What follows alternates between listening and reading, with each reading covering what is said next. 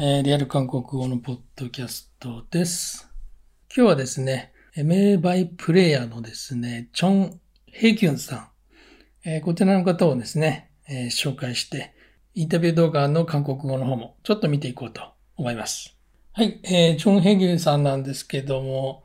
今ですね、100日のロークン様っていう韓国ドラマ見てまして、まだね、見始めでそんなに展開がないんですけどね、周りの俳優さんが結構こう、名バイプレイヤーさんがね、いるのでね、ちょっとまだ我慢して見てる感じですね。100日のロークン様自体は TVN の歴代視聴率ドラマの中ではね、7位でしたかね。7位に入ってますんでね。話自体はまあちょっと面白い感じで進んでますからね、もうちょっと見てみようかなと思います。チョン・ヘギュンって誰っていうふうにね、思う人も結構多いと思うんですけどね、パクシフさんとかの主演で出てた殺人の告白、これ結構、ポッドキャストで何回も言ってるんですけどね、あの、藤原達也さんとかで日本でね、リメイクされたりした映画ありますね。自分が殺人犯ではないんだけども、えー、殺人犯だっていうふうに告白して、時効間際にですね、本当の殺人犯をおびき寄せるっていうことをやったっていう映画なんですけども、まあそこの犯人役としてねえ、チョン・ヘギュンさんっていうのは、まあ、かなり変質者の役でね、えー、登場してかなり韓国内でも相当インパクトのある、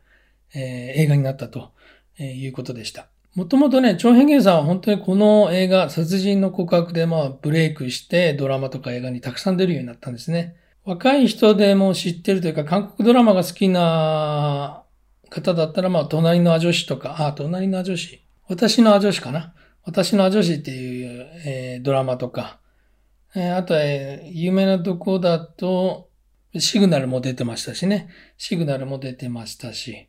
韓国内でも結構興行収入がかなりトップの方に入るですね。神と共にっていう映画。これにも出てますね。今 TVN で、今年か。今年 TVN の、え、ドラマにもなんか出演してたみたいでね。名バイプレイヤーとしてはね、この人の存在を忘れられないぐらいの俳優さんに今もなってますけどね。で、その、チョン・ヘギュンさんがですね、ビッグスターという YouTube チャンネルの中で、インタビューされてるんですけども、その中でですね、一番愛着のある役は、役柄は何でしたかっていうことで、やっぱりこの殺人の告白の犯人役を挙げてるんですね。えー、その中で二つ理由があって、そのうちの一つは、撮影現場がもう寒かったと。とにかく寒かったっていうのを言ってるんですね。まあこの映画見たことある人だったらわかるんですけどね。その、確かに、チョン・ヘンギュさんの撮影シーンはね、ほとんど外なんですよ。で雨が降ってたりとかで、しかも夜でね、夜で外なので、えー、なんかその、ずっと寒くて、もうとにかく大変だったらしいんですよ。でそれがもうスタッフの人と一緒にそういう苦労を重ねてね、一体感というか、そういうものをすごい感じて、最後のクランクアップの日にはですね、みんなで泣い泣いてね、その日、あの、終わったっていうことを言ってましたけどね。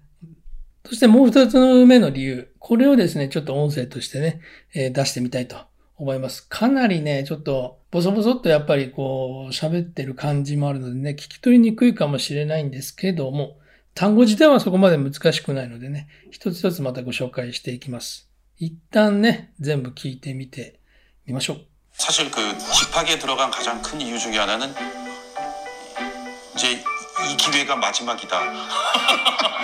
はい。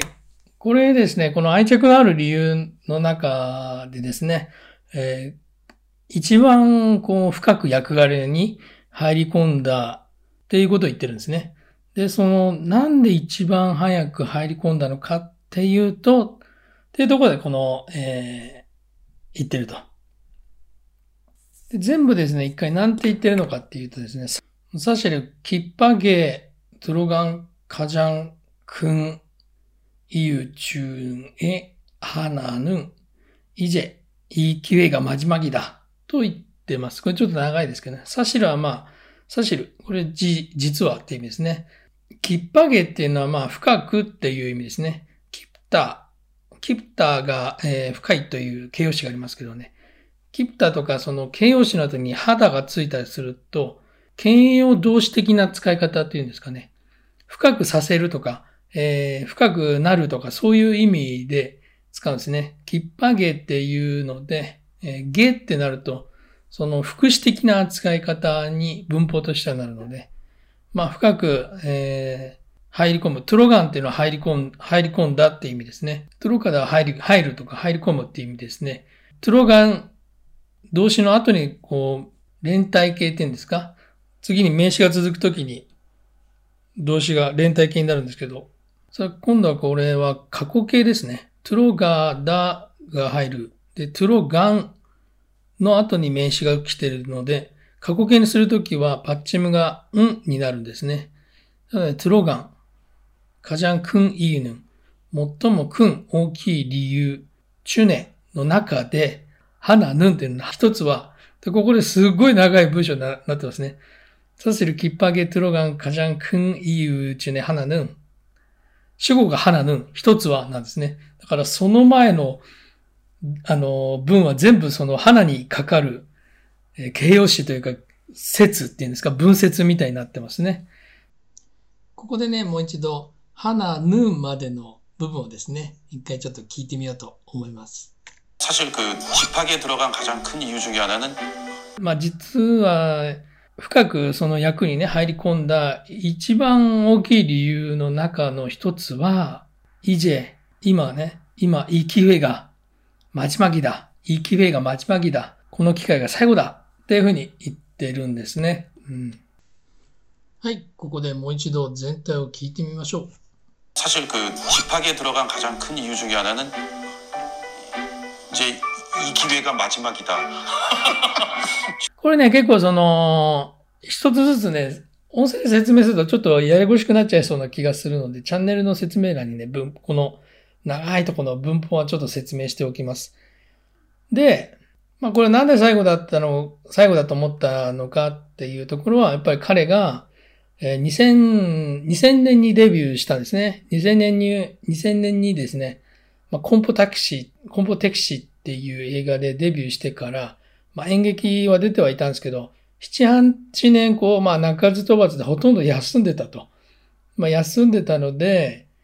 まあ、このままではもうやめなきゃいけないなっていうふうに思ったらしいんですよね。で、それで、まあ、この映画のオファーが来たので、まあ、このチャンスは本当に最ラストチャンスだと。EQA がまじまきだと。この機会がまじまき、最後最後だと思って、まあ本当に深く、えー、役にね、のめり込んだというか入り込んで、えー、出演したのでね、とても愛着があるっていうところで、えー、こんな話をしてました。実際に、まあ、相当変態な役ばっかりをやったりとかね、ちょっと刑事とか、チョンソンさんの主演の映画でですね、神の一手っていう囲碁の囲碁をテーマにした映画があるんですけど、まあそれでもね、あの、鳥羽を仕切るちょっとヤクザ役みたいな感じでね、あの、出てましてね、かなり、かなり変わった役やってますけどね。やっぱり今、こういった役ができるのは、チョン・ヘギュンさんぐらいしかいないのかなというふうには、なんかこうなってるみたいですね。うん。まあただ、実際じゃあ、やっぱり役者の人ってね、役にこう張り込んじゃうとなんか、実際の自分の性格がどうなんだっていうところで、このインタビューの中にも言われてるんですけど、実際は遊園地とかの乗り物がちょっと怖くてあんまり乗れないということも話してますね。なんかメリーゴーランドで精一杯みたいなね。あとシグナルの台本とかも、なんかちょっと夜にやっぱり台本読んだりすると、窓に誰かいるんじゃないかとか思って、あんまりこう、台本を怖くて読めなかったみたいな、まあエピソードもここで紹介されてました。はい、えー、今日はですね、名バイプレイヤーの一人でもあるチョン・ヘギュンさんをね、ご紹介しました。やっぱりこういう名バイプレイヤーの方をね、なんで私が好きなのかっていうと、やっぱ調べていくとですね、やっぱみんな苦労してるんですよね。まあ、日本の俳優さんもそうなんですけど、この方もですね、2000年に、1968年で、1968年生まれで、えー、現在53歳か。2000年に、ね、デビューしたとは言ってもですね、この殺人の告白自体が2012年なのでね、12年間ぐらいこう、泣かず飛ばずでやってきてるわけじゃないですか。で、やっと43ぐらいの時になって、ドラマとか英語の映画の仕事が入ってきてるっていうのでね、大学出てね、軍隊行ってもって、20年ぐらいなんかこう、はっきり言ってプータローみたいな生活してるわけじゃないですか。苦労してますよね。20年ぐらいこう、なんていうんですかね、夢を諦めないでこう、今こうやって作品に立ってるっていうのがなんかすごい、なんかいつもそういうのを調べて、あの、見ちゃうとね、なんかこれいつもその人のこと好きになっちゃうんですけどね。うん。はい。まあ、長編元さんですね、いろんな映画とかいろんなドラマに出てますのでね、えーもしよかったらですね、ちょっとまあ、えー検索してね、見てみてください。今日も最後まで聞いていただいてありがとうございました。